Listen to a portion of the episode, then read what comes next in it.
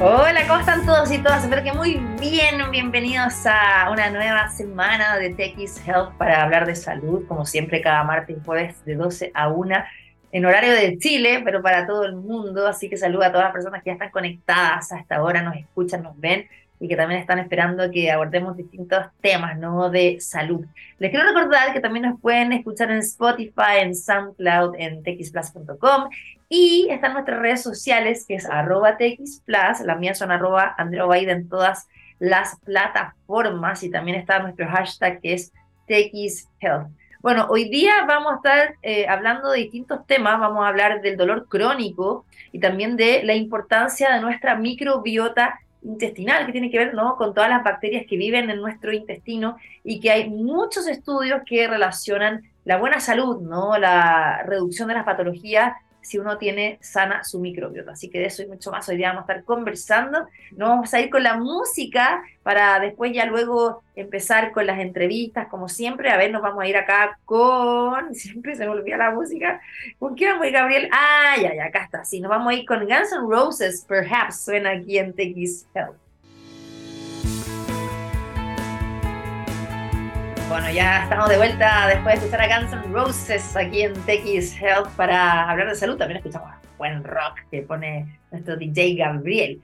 Eh, hoy día queremos hablar del dolor crónico y específicamente una radiografía del dolor que hizo eh, la Asociación Chilena de Seguridad con la Universidad Católica y que tiene cifras que son bastante impresionantes, porque una de cada cuatro personas sufre de dolor crónico en Chile y un 25% de la población en general y una de cada tres mujeres presenta dolor crónico de acuerdo a este estudio, ¿no? Eh, su presencia y la severidad también aumenta con la edad y es significativamente más alta entre quienes están desocupados o inactivos. Queremos saber mucho más al respecto de esto, eh, conocer las causas, qué es el dolor crónico, se puede tratar.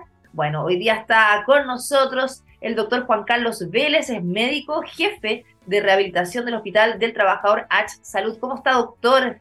Buenas tardes y bienvenido. Muy bien, muchas gracias Andrea por la invitación, por interesarse en, este tema y un saludo para todos tus auditores. Doctor, bueno, en primer lugar, ¿cómo, cómo se define el dolor crónico, no? Eso, bueno, Andrea, eh, dolor crónico, estamos hablando cuando un dolor está presente ya por más de tres meses, ahí ya pasa del, del agudo, subagudo a crónico y es un dolor que ya tiene más riesgo. Cuando ya pasa crónico, tiene un riesgo de que, de que quede más permanente para siempre, podríamos decir, de que se cronifique, hablamos los médicos. ¿Y por qué? Se va, o sea, una de las, de las teorías o de lo que se ha visto que pasa es que eso puede producir una sensibilización central, o sea, que se va como grabando en el cerebro el, el dolor, no solamente en la zona del cuerpo donde se produjo la lesión o donde hay un problema que está funcionando mal, eh, sino que el, el cerebro y, otras zonas del, sistema nervioso central van, va, quedando ahí como grabado esa sensación de dolor, mm, se, va representando el dolor en la, corteza cerebral y, eso hace que sea más complicado el, tratamiento. Por eso tenemos que intervenir rápido, precozmente, para que no suceda eso.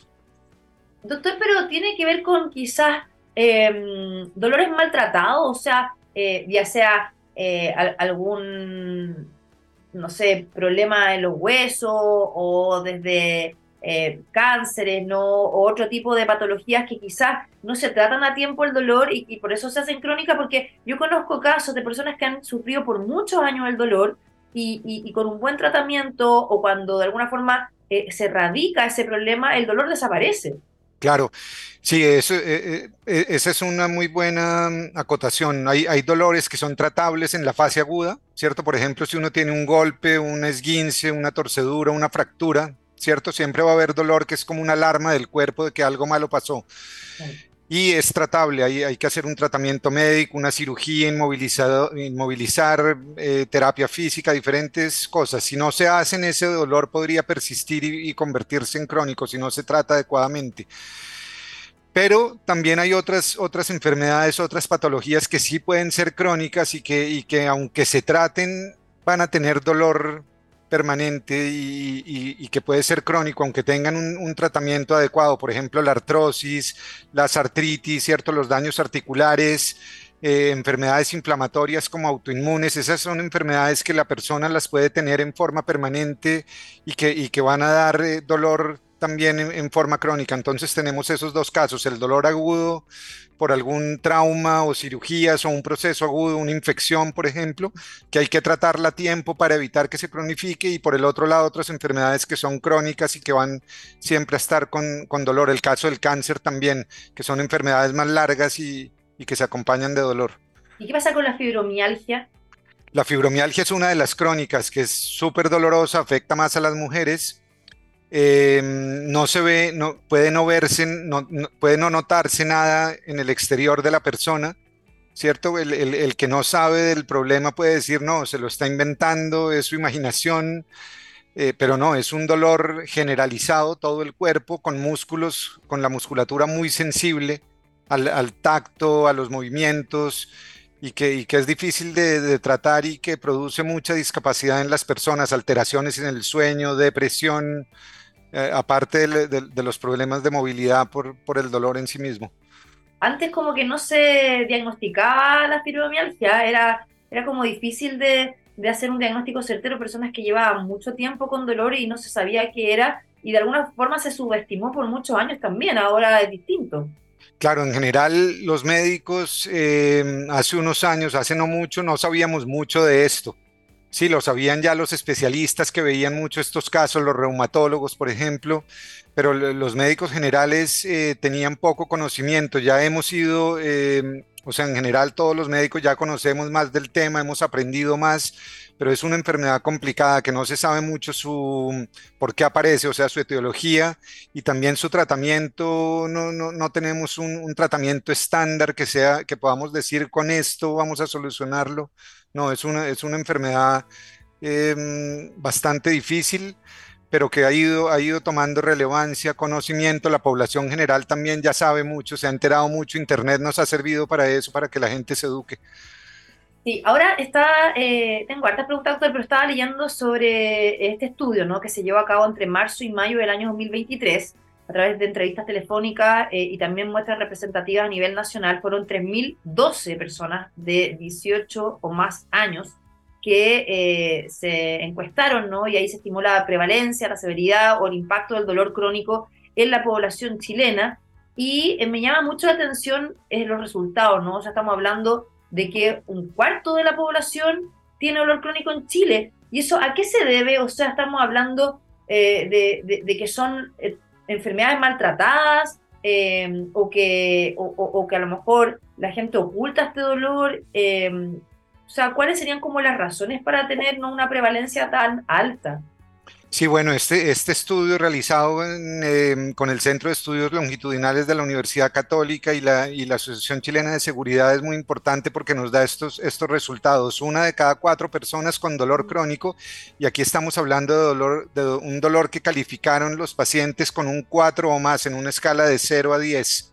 O sea, es un dolor que, que consideramos moderado a severo.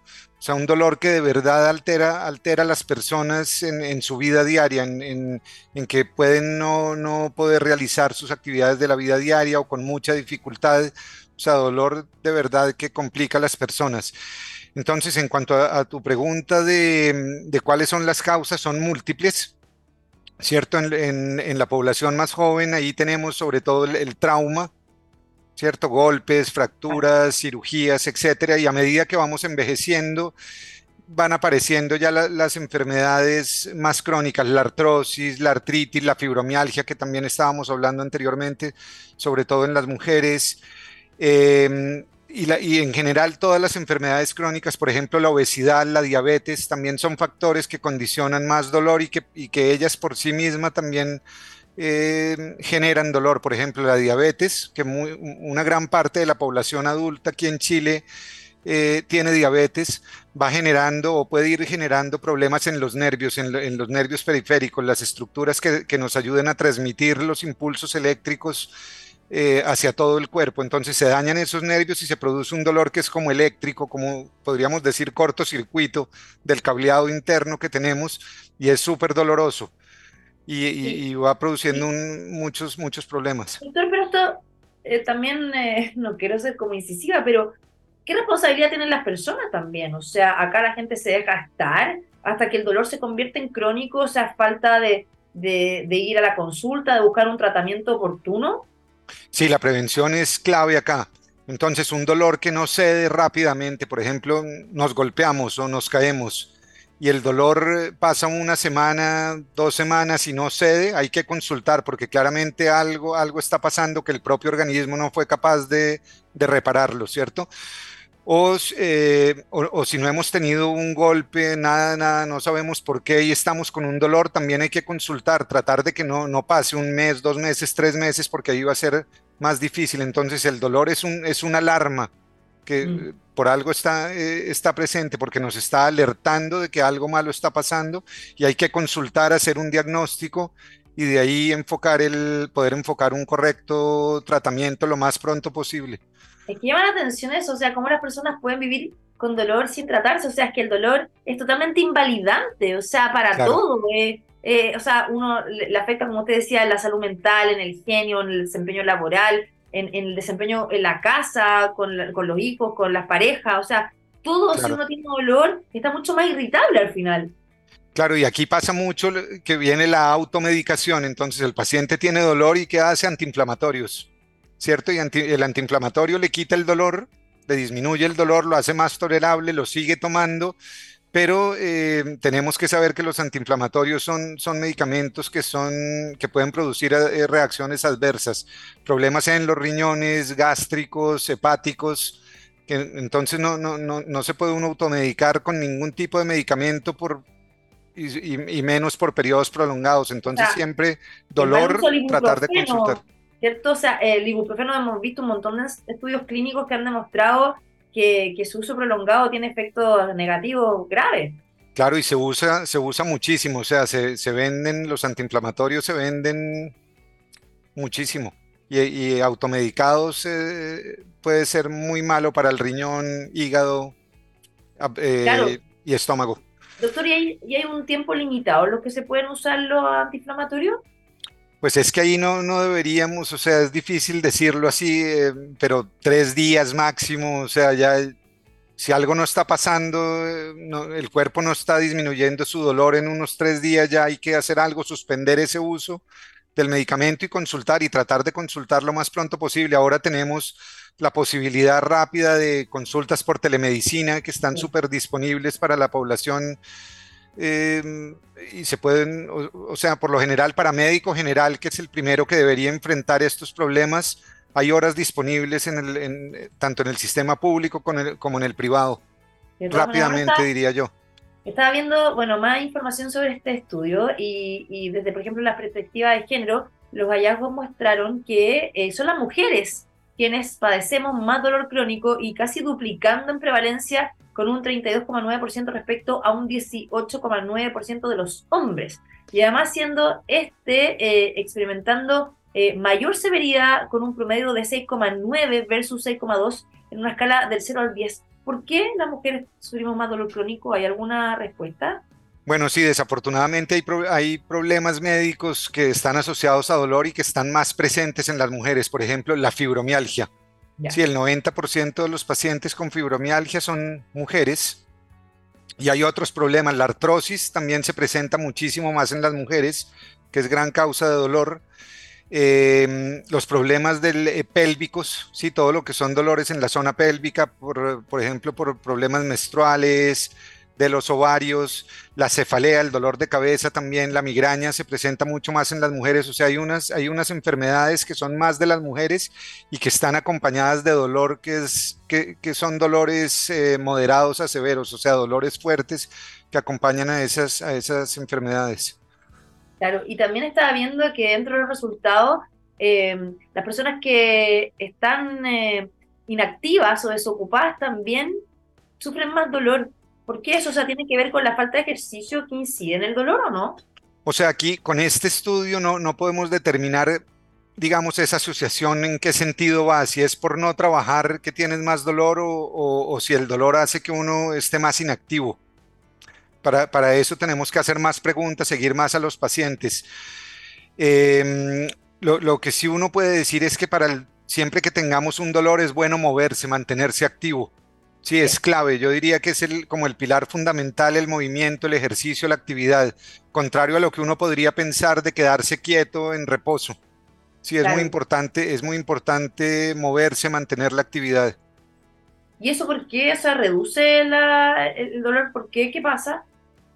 O sea, el, movimiento en general y la, actividad física después de unas semanas va produciendo una sensación de bienestar general en todo el cuerpo, eh, mecanismos hormonales cerebrales, ¿cierto? Endorfinas, claro, eh, que son analgésicos propios del cuerpo que nos hacen sentir mejor. El, tema con el movimiento, con la actividad física, es que hay que hacerlo por varias semanas, o sea, por unas seis semanas para empezar a notar un cambio. Entonces, por ejemplo, el, equipo de salud le recomienda al paciente, no, empiece a moverse, salga a caminar, haga bicicleta. La persona lo empieza a hacer, pero no nota, no, nota cambio rápidamente y es fácil abandonar. Hay que, hay que ser persistente y mantener la actividad física por un mes, un mes y medio para empezar a notar el cambio y sentirse mucho mejor. Por ejemplo, para la fibromialgia es súper importante, es clave el ejercicio, el tai chi, yoga, es muy bueno y es, es fundamental. Doctor, ¿y qué tratamiento últimamente hay, o sea, de novedades para tratar el, el dolor y que no tengan tanto efectos secundarios? Aquí yo no, no, lo diría tanto como novedad, pero sí como, mm, como un acercamiento a cómo debería ser es el tratamiento multidisciplinario, sobre todo cuando los casos son severos. ¿Cierto? Si tenemos un dolor que es crónico y que está ya, que el paciente te lo califica con un 7 hacia arriba, ese es un dolor severo y ahí solo el tratamiento médico, o sea, lo que hace el médico no nos va a servir para nada, ahí tiene que intervenir todo el equipo de salud, entra el kinesiólogo, la psicóloga, todo el equipo de salud mental, psicología, psiquiatría. Podemos necesitar también terapia ocupacional, el ejercicio físico que estábamos hablando, o sea, todo un abordaje integral. Con, una, con unos, un solo miembro de estos que mencioné del equipo no nos va a servir nada y es el paciente como centro con todo el equipo de salud eh, rodeándolo para, para conseguir resultados. Súper importante. ¿Cómo es la cobertura actualmente también del dolor crónico, doctor, acá en Chile? Eh, y, el acceso que tienen las personas, ¿no? Que, que, sufren de, bueno, más allá de las distintas enfermedades que producen dolor, pero, pero claro, por ejemplo, la fibromialgia ahora sí está dentro del... Claro. De, no me acuerdo si el gesso de la, o el Ricardo Soto, pero, pero bueno, eh, ya, ya tienen cobertura. Sí, bueno, ahí hemos ido mejorando paulatinamente bien al respecto. Ya hay bastantes hospitales, tanto público como clínicas privadas o centros privados que tienen unidades de dolor. Sí. Eh, pero hay que llegar allá, o sea, cumplir con la cadena de, derivación del médico general que llegue al hospital, el hospital a la unidad del dolor. Ahí llegan los casos como más escogidos, los más complicados, eh, que eso es lo ideal.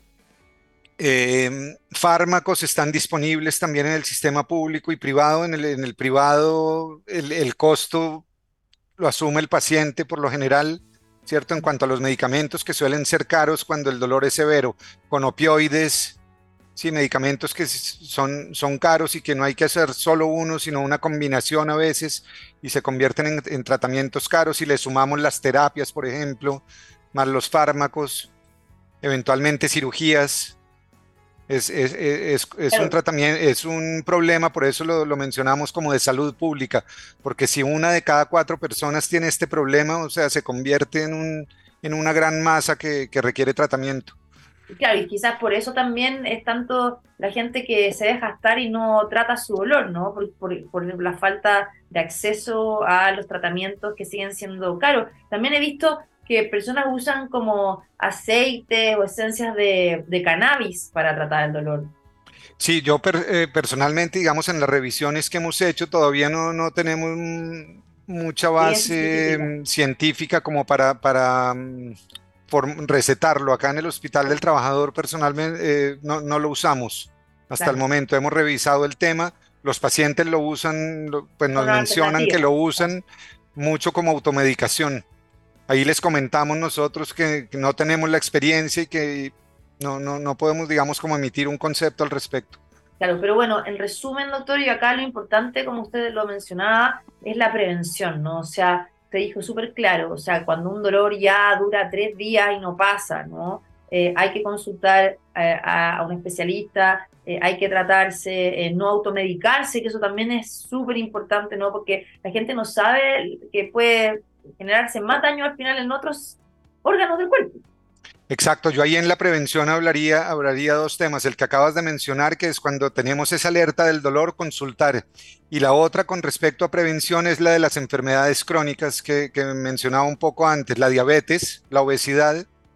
Esas, eh, en el estudio se vio que tener esos, esos factores de riesgo, diabetes, obesidad o enfermedades crónicas, hace que la, mm, prevalencia, o sea, que, haya un mayor... Eh, que sea más factible o más, más posible tener ese dolor. Entonces tenemos que prevenir desde, desde niños, desde, desde la adolescencia, ¿cierto? mantener un, peso adecuado. Chile está con sobrepeso y obesidad en general, todos, desde los niños, uno de los países con, con mayor eh, problema al respecto, y la diabetes. Esos dos son, son problemas muy graves que, que es la prevención la, que, la única que nos puede generar un cambio en el futuro, porque si no cada vez va a ser peor. Doctor, ¿dónde se puede encontrar este estudio? ¿Está disponible en la página web de la ARTS o de la Universidad Católica? Sí, bueno, en LinkedIn está disponible, eh, en, la en, la página web del, de la Universidad Católica también está disponible. Perfecto, bueno, quiero agradecerle al doctor Juan Carlos Vélez, médico jefe de rehabilitación del Hospital del Trabajador, la Asociación Chilena de Seguridad eh, salud. Gracias por estar hoy día con nosotros, doctor, y contarnos toda esta información súper importante. Muchas gracias, Andrea, a ustedes. Que esté muy bien. Chao, chao.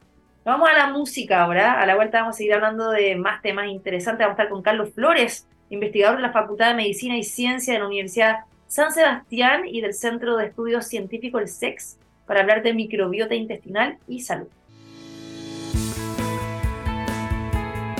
Bueno, ya estamos de vuelta aquí en eh, Health para seguir hablando de salud y yo ya la había anunciado que hoy día queremos hablar de la microbiota intestinal o microbioma, ¿no? Que son la serie de distintos microorganismos que viven en nuestro intestino, porque también hay otros, ¿no? Que, están en la piel, etcétera, eh, y que eh, son súper importantes para poder tener una buena salud. Y uno siempre ha escuchado que hay que tomar probióticos, ¿no? Para mantener como una, una flora intestinal saludable, que, que claramente está asociado con lo que hoy día eh, vamos a conversar. Y además queremos conocer algunas investigaciones que se están haciendo en esta materia y que tienen relación con eh, ciertas enfermedades como eh, la fibrosis quística o la EPOC, ¿no? que es la enfermedad pulmonar crónica. Hoy día queremos conversar con un súper interesante entrevistado. Está Carlos Flores, que es investigador de la Facultad de Medicina y Ciencias de la Universidad San Sebastián, también del Centro de Estudios Científicos, el SEX, él es tecnólogo médico. ¿Cómo estás, Carlos? Bienvenido. Hola, muy bien. Saludos acá desde Valdivia y muchas gracias por invitarme. Qué bueno, qué linda ciudad Valdivia, me encanta. ¿Y cómo está el tiempo por allá hoy día? ¿Hay solcito? Eh, no, está nublado, muy nublado, pero no llueve. Creo que hoy día no, está lloviendo. Ah, Como siempre llueve, ¿no? Allá. Sí, es, novedoso que no llueve hoy día. Bueno, Carlos, eh, en primer lugar, ¿no? antes de, conocer las investigaciones que estás eh, haciendo, eh, nosotros hemos hablado acá antes del programa sobre la importancia del microbioma o microbiota, ¿no? y que muchas veces se asocia que cuando uno tiene como una mala salud en la microbiota, pueden desarrollarse ciertas enfermedades. y ahí quería preguntarte primero, ¿no? O sea, ¿cómo describimos la microbiota? ¿Cuál es su importancia, ¿no? Para las personas que, no saben. Eh, bueno, eh, la microbiota o microbioma se, usan como conceptos casi indistintos, pero en realidad eh, hay cierta sutileza.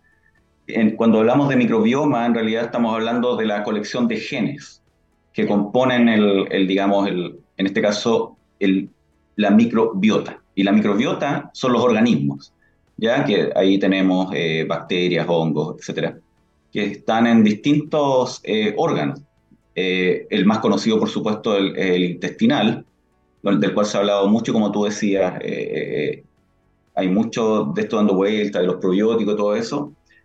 sin embargo, esto no es una ciencia muy nueva, ¿ya? de hecho, a finales del, del 1800 ya se empezó a entender estos conceptos de que habían bacterias que podían ser beneficiosas en cierto modo.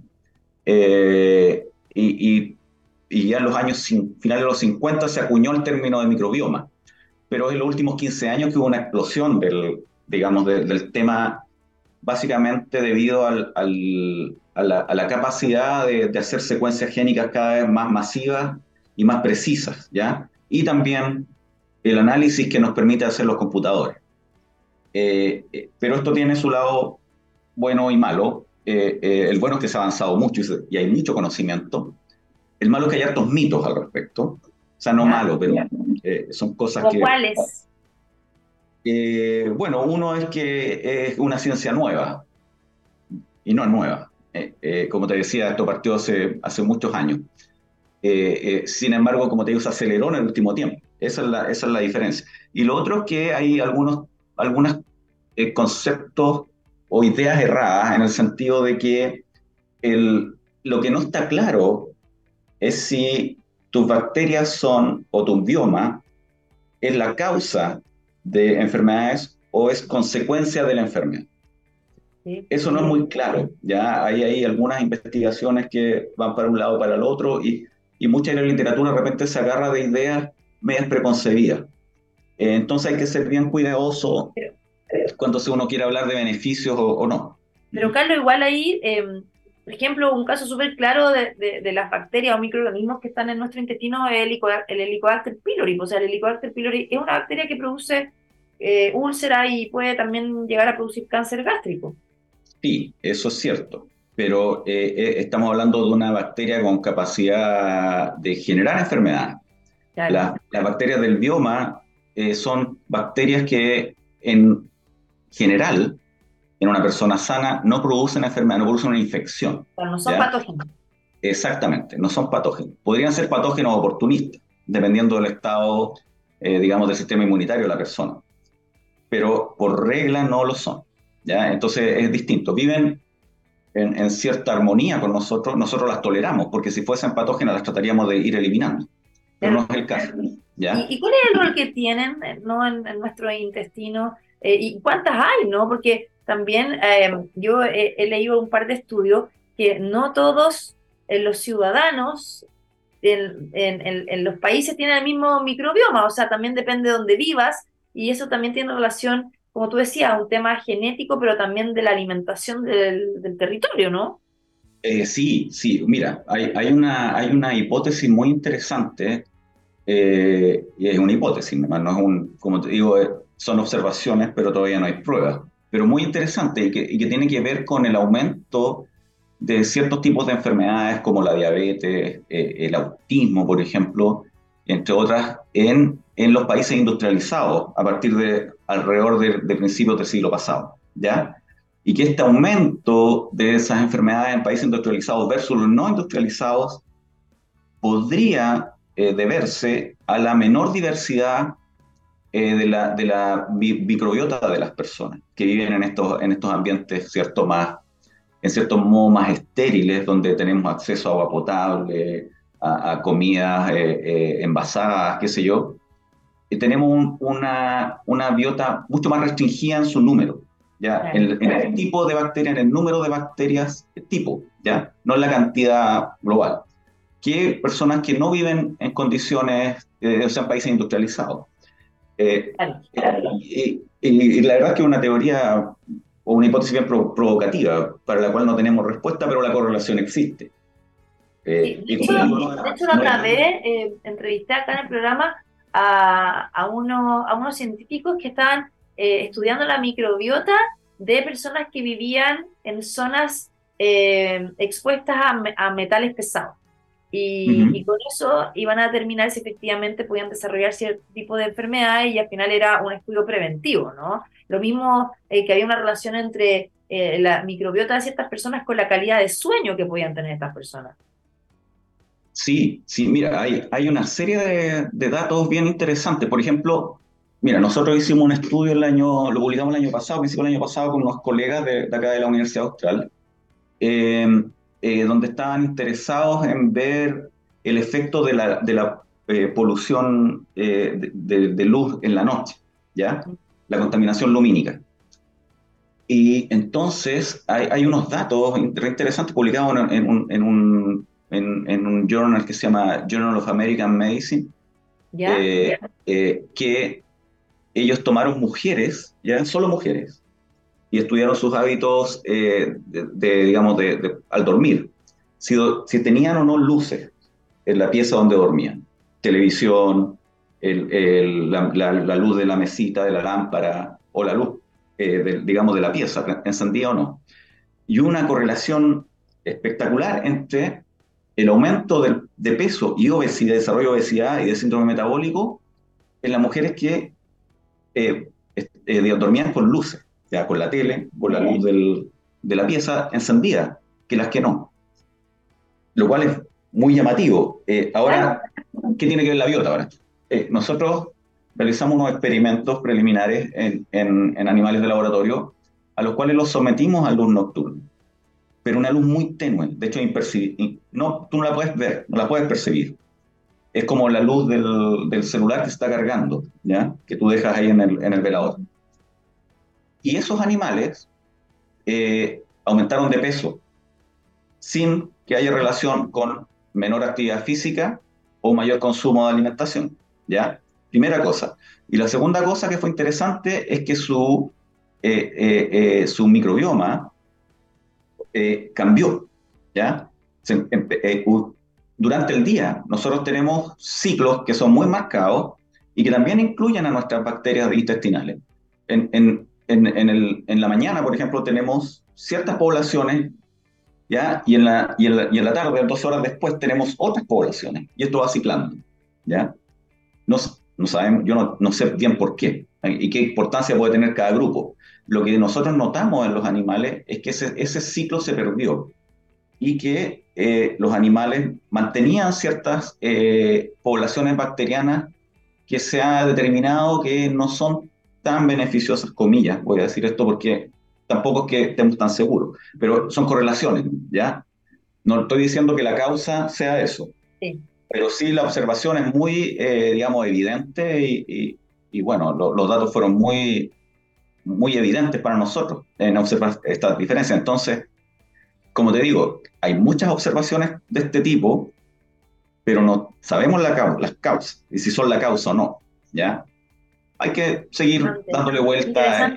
Y, y, yo estaba, también estaba viendo lo que ustedes han estado haciendo ¿no? en, en investigación, donde también han estado viendo la relación entre la microbiota y enfermedades como la fibrosis quística, la enfermedad pulmonar obstructiva crónica, que es el EPOC, o también el asma. ¿Qué, ¿qué han podido estudiar ahí, no? Eh, igual es súper interesante porque acá, bueno, eh, lo que recién hablábamos, ¿no? La composición que tiene el, la microbiota eh, y, que por una, por una parte estimula el sistema inmunitario, descompone los alimentos potencialmente tóxicos, ayuda a producir también ciertas vitaminas o aminoácidos, todos esos roles tiene, ¿no? Y, y claramente cómo puede esto incidir en este tipo de enfermedades?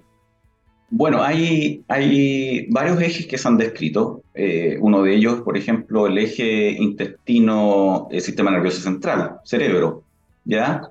En donde la actividad bacteriana y los productos del metabolismo de las bacterias producen eh, cambios en el comportamiento, ¿ya?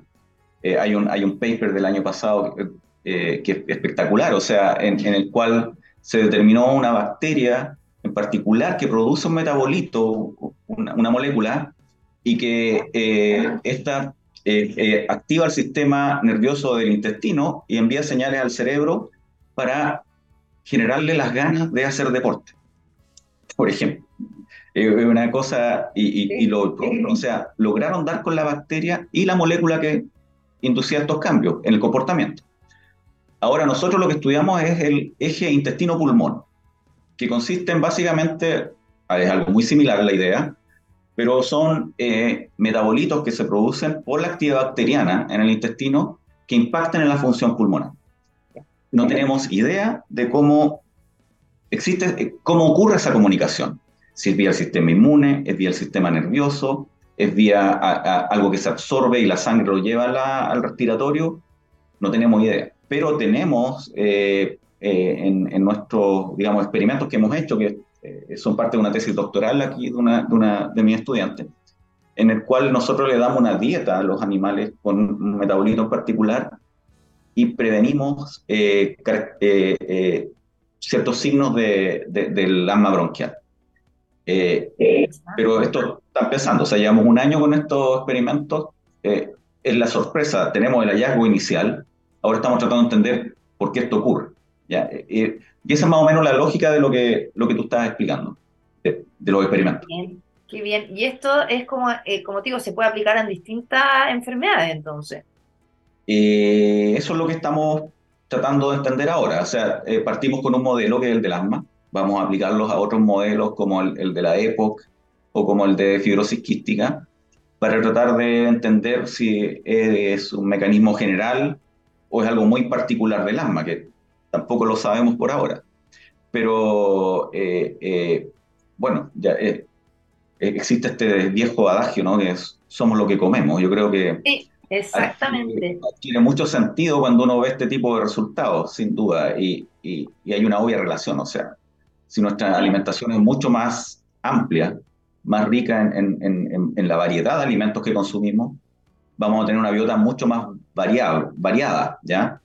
Y eso sí es, eh, eh, digamos, es uno de los hallazgos más sólidos yo creo que existe, es que las personas que tienen una buena salud es porque generalmente tienen una biota mucho más variada que las personas que están enfermas. ¿Cómo se logra esa microbiota variada? O sea, por ejemplo, siempre se ha recomendado por parte de la Organización Mundial de la Salud el alto consumo de frutas y verduras diarias. De hecho, hay estudios también que asocian al no consumo eh, de fruta y verdura diaria a, por ejemplo, el riesgo de padecer cáncer. Eh, o el tabaquismo también está asociado eh, a, a veces a matar la, la microbiota. Como tú decías, la misma obesidad sobrepeso. Entonces, ¿cómo, ¿cómo pueden mantener esta microbiota saludable? También se dice que hay que comer chucrut o fermentados, que eso también ayuda. Sí, bueno, lo, esa, eh, lo de los fermentados y el chucrut es una historia bien vieja, o sea, de 1900 eh, fue Mechnikov, que es un premio Nobel, quien, quien, digamos, empezó a darse cuenta de, de esta relación que había entre grupos que vivían en Europa del Este, que consumían, tenían un alto consumo de estos productos, ¿ya? Y que eran más longevos, igual de yogures. Pero el problema de ahora es que los, alimentos están muy procesados, ¿ya? O sea, el chucrut que nosotros compramos en el supermercado, en la, en la bolsa, ya no es el chucrut que se hacía en, el, en la bodega, en un balde, que ahora probablemente a la gente le daría un poco de asco ver las condiciones. ¿Todos esos químicos conservantes te matan la microbiota también? Sí, y, ah. y además, bueno, hay, hay, mucha industria alimentaria que abusa de los antibióticos. Eh, entonces, nosotros estamos consumiendo, estamos consumiendo antibióticos en la comida y a la vez afectando nuestra, nuestra biota. Entonces, claro, eh, eh, yo creo que la gente tiene que tratar de tener acceso, y es difícil, de tener acceso a alimentación que sea lo menos procesada posible, ¿ya?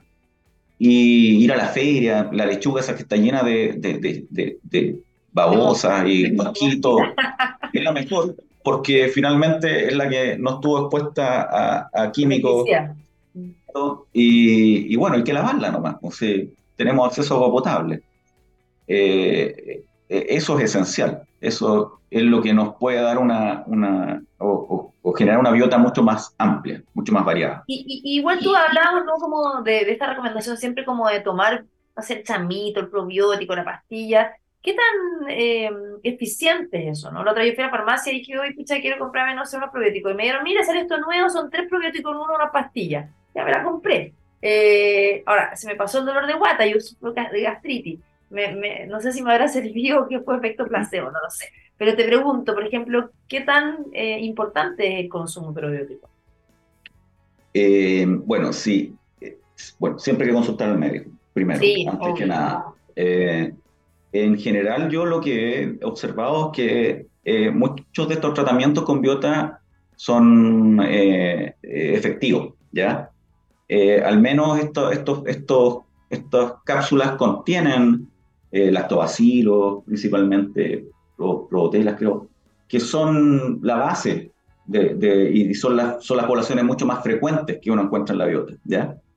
Eh, y, desde ese punto de vista ayudan mucho, ¿ya? Eh, incluso hasta los veterinarios recomiendan ahora, cuando se les da antibióticos a los animales, en comprarles biota y darles biota también, porque los ayuda. El tratamiento de antibióticos eh, son bastante agresivos y, nos pueden producir eh, efectos gastrointestinales más o menos importantes y repercutir en otros sistemas. Eh, yo creo que por eso también es muy importante ¿no? la, automedicación. ¿ya? quiero insistir en eso, tomar antibiótico porque sí, porque se me ocurrió, porque alguien me dijo. es el, peor, el, peor negocio. siempre hay que consultar al, al especialista. Pero, claro, o sea, es consumir productos lácteos, ojalá eh, un poco más artesanales, por llamarlo de alguna manera, quesos más, eh, ese queso hediondo que mucha gente Menos no le gusta. dices tú. Claro, eh, es lo mejor, ¿ya? Es lo mejor. y, para, y para los niños también, o sea, me imagino que, que, la salud, la microbiota de, de los niños también es súper importante, ¿no? O sea, por ejemplo, no sé, yo a mi hijo siempre les doy como probióticos con vitaminas, eh, no sé, me lo recomendó el pediatra, así como tú dices, que mejor que te recomiende, pero creo que desde chicos también es importante usarlo. Sí, porque finalmente va a enriquecer el, el, número de bacterias. Eh, hay, hay, muchos estudios que muestran, por ejemplo, hay eh, otro de los, de los mitos de la microbiota, me acuerdo esto de que la, la biota se hereda, ¿ya? Ah. Eso, eso no es tan claro. No, por, la, por el traspaso de la leche materna, no, porque igual ahí es como un amor microbiano, como decía no, mira, la Dorador en un minuto. Sí, no, pero hay otra cosa. Resulta que hay, hay una línea de, de, investigación que establece de que la biota se traspasa al momento del nacimiento. Ya. Y que los niños que nacen por cesárea tienen biotas menos diversas que los que nacen por parto natural. Perfecto. Eso es un hecho comprobado. Ya. Ahora, en los niños que nacen por cesárea se ha visto en el desarrollo que presentan eh, eh, una mayor eh, frecuencia de ciertas enfermedades, principalmente una de ellas el asma, por ejemplo. Mm. y ahí, bueno, hay conclusiones un poco, yo diría, temerarias, ¿ya? Porque establecen una relación directa entre que esa menor diversidad o inmadurez de la biota es, la, digamos, la causante del asma. Y yo eso no lo aseguraría. Eh, pero existe esta diferencia, ¿ya? Entonces, en, niños que eh, nacen por cesárea, yo encuentro que es recomendable que pudieran consumir este tipo de suplementos, ya de, biota, como para ayudarlos a tener una, una biota un poco más variada. Pero, eh, o sea, no se pierde nada, ¿ya? Pero no te estoy diciendo que esto es la cura ni la solución al problema. Carlos, eh, no, está, estaba también viendo parte de, tu investigación em, de, sobre las células epiteliales, que, ah, ¿cierto? que constituyen como el 1% total de las células del epitelio respiratorio. Esto igual tiene que ver también con lo que tú decías, ¿no? El asma, etcétera. Y, y, y, y, qué relación tiene, ¿no? También, o sea, entre la, el sistema inmune y la microbiota. Ya, eh, claro, yo, yo debo decir, ah, de haber dicho desde el comienzo que yo no soy microbiólogo, ya. pero, pero, estás estudiando esto, o sea. Sí, sí, no, pero cómo llegamos a esto, cómo llegué yo, eh, y el laboratorio en realidad, es porque nosotros estudiamos proteínas de membrana, ya de la membrana de las células, en particular de los epitelios. Los epitelios son eh, tejidos, para no hacerlo complicado, son barreras, ya es como la piel. La piel es un epitelio, no, nos separa del medio externo. Lo mismo hace el epitelio respiratorio, que, que recubre las vías aéreas, está en contacto directo con el aire que respiramos. Y lo mismo el digestivo, ¿ya? Está en directo contacto con el exterior. Por lo tanto, están recibiendo eh, inputs que pueden ser no muy beneficiosos. Claro. Y entonces, esto, esto, vamos a hablar de respiratorio en particular, el respiratorio diseña un sistema para defenderse ¿ya? y mantener eh, cierta, eh, eh, digamos, un, orden entre las cosas que están entrando al respirar, el poder deshacerse de las que son posiblemente tóxicas. Una de estas formas son estas células raras que, que están en los epitelios y que tienen funciones, algunas de ellas que son de vigilancia inmunológica. Entonces, estas células tienen receptores para moléculas que son productos del metabolismo bacteriano. Y algunas de ellas son de bacterias que son potencialmente patógenas, entonces Cuando esta célula se encuentra con ese metabolito, porque la, la bacteria va a andar cerca por ahí, eh, eh, lanza un mecanismo de defensa que es bien, eh, digamos, básico, entre comillas, que es finalmente tirar fluido, ¿ya? Y mucina. Nosotros cuando nos enfermamos de enfermedad respiratoria, en muchos casos estamos llenos de moco, ¿ya? Y eso es bueno, al contrario de lo que... Claro, porque son como la barrera que limita que entren los bichos. Sí, además están eliminando. en los pulmones estamos secretando mucina, moco, y ese sube, porque eh, hay, una, hay una célula que tiene unos pelitos que se llaman cilios y van tirando todo para arriba. Finalmente todo llega a, a, arriba, a la parte superior, y lo estamos tragando todo el día sin darnos cuenta. ¿ya? Y siempre digo a mis estudiantes cuando les cuento esto que cuando les digo eso van a empezar a pensar de que están tragando moco. Pero está bien, no, no es malo. Y así como funciona, ¿ya? Entonces, eh, esas mucinas atrapan todo lo que estamos respirando, las partículas, por ejemplo, la contaminación, quedan pegadas ahí, bacterias, el polen, qué sé yo, y lo va sacando, y así va, y así nos estamos defendiendo. Entonces, estas células raras son una especie de células maestras, ¿ya? que activan a todo el resto para que eh, echen a andar este mecanismo de defensa eh, que es parte del sistema de defensa innato, ¿ya? que no es específico, no es mediado por anticuerpos. Oye, súper interesante lo que está haciendo Carlos, te toque despedir, se nos pasó el tiempo volando. Carlos Flores, investigador de la Facultad de Medicina y Ciencias de la Universidad de San Sebastián, del Centro de Estudios Científicos del SEX, ahí desde la Universidad Austral de Chile, en Valdivia. Gracias por estar hoy día con nosotros en TX Health. Bueno, gracias a ustedes y, y los felicito por, eh, digamos, darle voz a, a, la ciencia. ¿ya? Esto es muy importante. Espero que escuchen la gente que va a decir el presupuesto el próximo viernes. sea, cuidarnos la microbiota, me encantó. Ahora sí que tengo mucha, mucha información para seguir cuidándome. Cuídate tú también. Chao. Chao, chao. Nos vamos, gracias por la sintonía. Sigan con la mejor programación de TX Plus en txplus.com. Nuestro programa está en Spotify, en SoundCloud. Nos pueden seguir en las redes sociales. Así que siempre tenemos espacio para hablar de la salud todos los martes y jueves a las 12 hasta el jueves. Chao.